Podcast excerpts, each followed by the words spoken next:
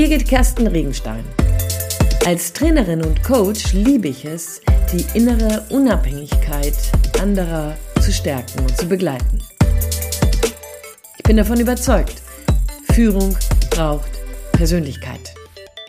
Hallo, wie schön, dass du heute wieder dabei bist. Ich möchte gerne mit dir heute die Reihe über Team, Teamarbeit weiter fortsetzen. In den letzten Wochen habe ich dazu in unterschiedlichen Facetten nachgedacht. Meine Podcasts und auch meine To-Dos auf LinkedIn sind mit diesen Inhalten irgendwie bestückt. Und heute möchte ich gerne mit dir darüber nachdenken, wie sich das dann verhält, wenn du im Team sowohl als Führungskraft als aber auch als ganz normales Teammitglied unterwegs bist. Ich hatte das Glück, in den letzten Wochen mehrmals Teamentwicklungen machen zu dürfen. Das heißt, ich bin gefragt worden, dass ähm, bestimmte Klausurtage mit Teams zu gestalten oder aber tatsächlich ganz explizit Workshops zu gestalten und durchzuführen, die darum gehen sollten, wie der Status quo ist und wohin man sich entwickeln möchte. Dabei macht es mir unheimlich viel Freude, das Miteinander zu stärken und die einzelnen Personen in ihrem Setting, in der Teamkonstellation zu sehen und zu beobachten und das eine oder andere an ja, Reibungsflächen vielleicht auch miteinander klären zu können. Insgesamt fällt mir aber zunehmend etwas auf und das möchte ich gerne heute mit dir einmal durchdenken. Denn meistens ist es so, da wo es gut läuft, da machen wir uns alle keine Gedanken darüber, warum läuft es denn gut. Warum läuft es reibungsarm? Wir sagen nur, oh, die mag ich gerne oder boah, mit dem geht es gut. Ähm, wir haben im Moment ein tolles Team, es passt gut, es macht Spaß, ähm, zur Arbeit zu kommen oder so. Da, wo es nicht so gut läuft, fangen wir natürlich an, das auf der einen Seite zu merken. Wir ziehen uns vielleicht ein bisschen zurück, wir sind vielleicht nicht mehr ganz so euphorisch. Ähm, und wir haben mehr und mehr so auf den Lippen und in unserem Kopf, ja, es läuft nicht so gut. Im Team gibt es Spannungen. Und mal sind es Spannungen zwischen irgendwelchen Kollegen, da bist du und ich vielleicht nicht beteiligt. Und mal sind es Spannungen, da bist du und ich mit Mang. Ob wir dabei nur die einzigen sind, die mit irgendwem ein Thema haben, oder aber ob das ganze Team miteinander ein Thema, Thema hat, ist erst einmal dabei irrelevant. Ich mache dabei die Beobachtung, dass in den meisten Fällen wir, wenn wir im Team als Mitarbeiter, als Kollege oder aber auch als Führungskraft unterwegs sind, meistens unser Gegenüber als das problematische Gegenüber erleben. Also, wenn es kippelt, dann doch nicht wegen dir und mir, sondern wenn es kippelt, wenn es kribbelig ist, wenn es nicht so gut läuft, dann doch, weil die andere nicht so funktioniert, weil der andere doch so lahmarschig ist, weil die Kollegin doch so indifferent ist, weil der Kollege doch zu lauthals ist, weil keine Ahnung, was dir alles einfällt, wenn du über deine Kollegen nachdenkst, mit denen du dich im Moment vielleicht nicht ganz so astrein verstehst. Ist das nicht komisch?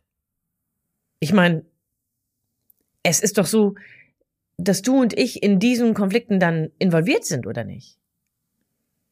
Also, Interessant ist tatsächlich, ich habe vor kurzem in einem Team gearbeitet und da war es so, dass eines der Teammitglieder sehr genau in ihrer Persönlichkeit ist. Zu Recht. Sie hat einen wichtigen Job, sie hat wichtige Aufgaben und da muss man sehr genau sein. Und in der Tendenz ist ihre Genauigkeit außerdem auch noch mit einer ganz großen Sensibilität für Fehler ähm, angereichert, sag ich mal. Also sie meint dabei, selbstverständlich ist gut. Sie möchte gerne, dass der Prozess vorangeht. Sie möchte gerne, dass ähm, die Dinge richtig sind. Sie möchte gerne sicherstellen, dass das, was auf ihrem Tisch ist, natürlich auch korrekt abgearbeitet wird. Dilemma daran ist, es kann gut sein, und in diesem Team ist das so, dass es andere Menschen gibt, die das nicht so sehr zahlen- und faktenaffin machen, sondern einen anderen Zugang zu den Aufgaben haben. Ihre Ergebnisse sind nicht minder schlecht, äh, minder gut. Ihre Ergebnisse sind auch in der Qualität genau gleichwertig. Der Zugang ist anders. Aber hier gibt es natürliche Reibungsflächen, weil zwei Persönlichkeitstypologien aufeinander kommen. Und jetzt ist es so, du weißt, dass wenn du einige meiner Episoden schon gehört hast, dass es da jede Menge ähm, zu von mir schon gesagt wurde. Ähm, wenn du möchtest, kannst du das nachlesen zu den bestimmten Kommunikationstypen nach Satir. Da gibt es, glaube ich, vier Form Folgen. Ähm, oder aber auch zu anderen Konfliktsachen gibt es einige Folgen. Guck einfach mal und stöber. Heute möchte ich gerne mit dir darüber nochmal nachdenken, wie weit weg das meistens ist, dass du und ich das Problem sein können. Nein, ich doch nicht. Also, ich bin doch so eine nette. Also, ganz ehrlich, ich lache gerne, ich bin sympathisch, ich bemühe mich, um alle freundlich begrüßen zu können, ich bin herzlich, ich versuche die Leute ähm, doch nur zu entwickeln und so weiter. Das kann ja alles sein, dass es zu meinem Selbstbild gehört.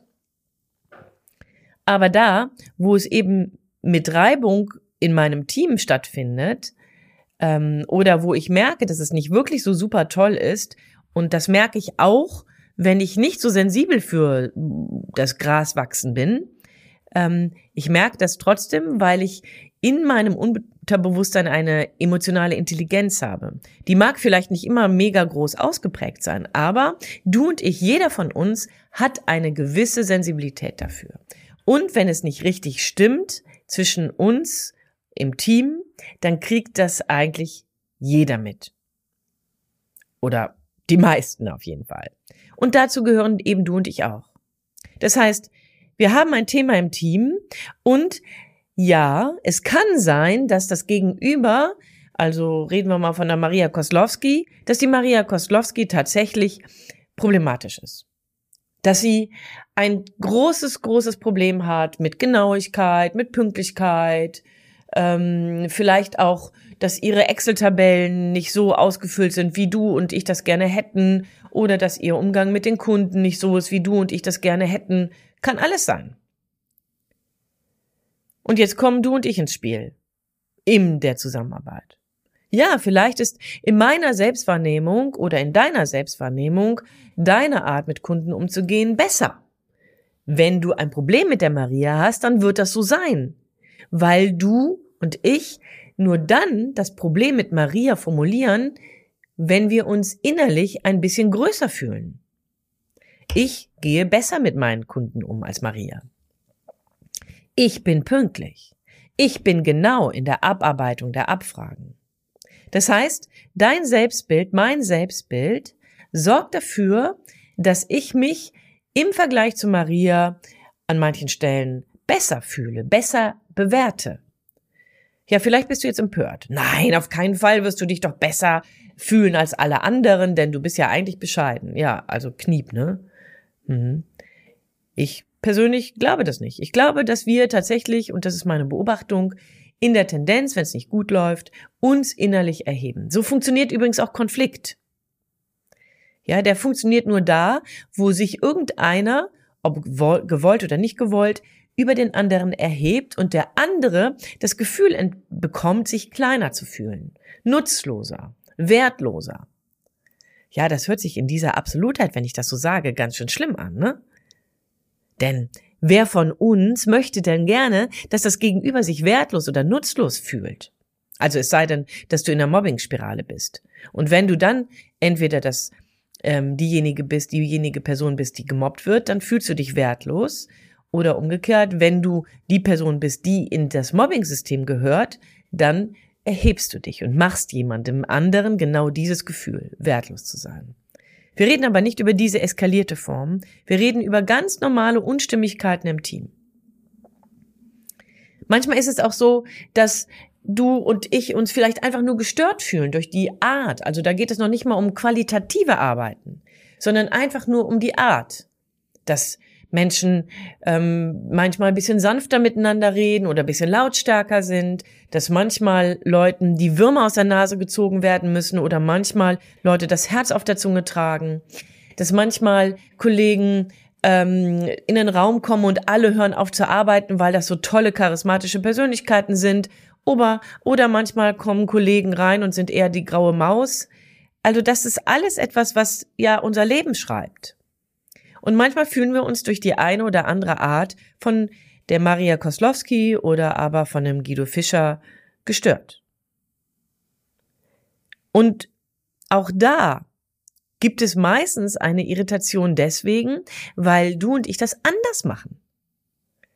Und im Moment geht es dann, im ersten Moment geht es dann nicht darum, dass wir das besser machen. Wir machen es anders, haben aber in uns durchaus die Überzeugung, dass es richtiger ist, wie wir es machen. Wir sind vielleicht ein bisschen bescheidener. Wir lassen den Leuten vielleicht ein bisschen mehr Redefreiheit. Wir stören die anderen nicht. Das ist die Natur von Konflikt. Die Natur von Konflikt ist, dass ich die Art, wie mein Gegenüber ist, ab dem Zeitpunkt, an dem ich, ab dem ich anfange, mich über sie oder ihn zu ärgern, nicht mehr richtig, nicht mehr sinnvoll, etwas weniger wertvoll betrachte, bewerte und mich dabei rausnehme. Ja, und jetzt kommt die schlechteste Nachricht in diesem Podcast. Du und ich wir sind 50 Prozent der gesamten Konstellation mit unserer Maria oder unserem Guido. Ja, bam. Wenn unsere Maria oder unser Guido sich so komisch verhalten, so anstrengend sind, dann sind wir 50 Prozent davon, weil in der Kommunikation es tatsächlich so stattfindet und auch in der Teamzusammenarbeit so stattfindet, dass du und ich durch unsere Eigenarten eben auf Reaktionen einladen. Deine Art, meine Art hat einen Effekt. Wir wirken. Ja, in vielen meiner Podcasts rede ich bei Führung ganz bewusst darüber, dass wir wirken. Ob wir wollen oder nicht. Und bam, ja, im Team eben auch. Im Team wirken wir auch, du und ich. Wir haben einen Effekt. Und solange es gut läuft, ist der vielleicht gut und in Ordnung und passend. Aber da, wo es kribbelig wird, scheint auch an deinem und an meinem Effekt irgendetwas nicht hundertprozentig in der Zusammenarbeit, im Zusammenspiel mit meinen Kollegen zu funktionieren. Und da macht es Sinn, in die Selbstreflexion zu gehen. Bist du dir sicher, dass dein Selbstbild zu dir wirklich korrekt ist und mehr oder weniger übereinstimmt mit dem Fremdbild, was andere von dir haben? Ich hatte vor kurzem ein Seminar und da wurde mir im Abschlussfeedback wiedergespiegelt, mehrmals übrigens, dass ich so eine ruhige Art hätte. Und ich habe mich darüber gefreut, aber tatsächlich ist das ein ganz neues Feedback. Ich bin jetzt seit 18 Jahren in diesem Beruf und ich bekomme bisher noch nie ein Feedback auf meine ruhige Art da scheint irgendetwas in meiner Außenwirkung sich verändert zu haben, von der ich übrigens noch nichts wusste von dieser Wirkung. Mein Selbstbild ist nicht ruhige Birgit. Aber auf einmal wird mir das wiedergespiegelt. Und was mache ich damit? Ich muss mich doch damit auseinandersetzen. Ich muss doch genauer gucken. Ich muss ein Gefühl dafür bekommen. Ah, sie meiner, guck, meine Wirkung hat sich verändert. Ich werde das mit Freunden diskutieren. Ich werde das mit anderen Kunden diskutieren. Ich werde das mit meinem Partner diskutieren. Selbstverständlich. Um in die Reflexion zu gehen, um eine Sensibilisierung dafür mitzunehmen, wie ist meine Wirkung, wohin hat sie sich verändert. Wann hast du dich das letzte Mal reflektiert? Wann hast du dich das letzte Mal nicht selbstzerstörerisch im Sinne von, was für ein Mist machst du denn jetzt gerade? Meine Güte, schon wieder hast du das oder das gemacht, sondern eher, wann hast du dich das letzte Mal selbst reflektiert und ein bisschen von dem begriffen, wie dein Effekt sein kann? Ich hatte jetzt vor kurzem ein Coaching gestartet, da ging es darum, dass eine Führungskraft mit, mit seinem Mitarbeiter nicht so wirklich klar kam. Der Mitarbeiter dann nachdem wohl einige Gespräche nicht richtig gefruchtet hätten, ähm, sich weitere Hilfe bei der HR gesucht hat und darüber dann ein Thema zwischen den beiden entstand. Und jetzt ist die Führungskraft im Gespräch, in die Reflexion gegangen, im Coaching, und sie entdeckt, dass ihre Art, mit den Mitarbeitenden umzugehen, durchaus einen großen Anteil dazu bei hatte, dass sich die Situation eskalierte das ist für diese Führungskraft ganz neu gewesen. Dass ihre Wirkung so war oder so ist. Und ich glaube, dass es nicht die einzige Person ist auf dieser Welt, die gegebenenfalls übersieht, dass sie eine Wirkung hat. Also, meine Frage an dich heute, wann hast du dich das letzte Mal selbst reflektiert? Wann hast du das letzte Mal nicht nur dein Selbstbild gefeiert oder in Ordnung gefunden, abgehakt, sondern dein Selbstbild mit dem Fremdbild abgeglichen?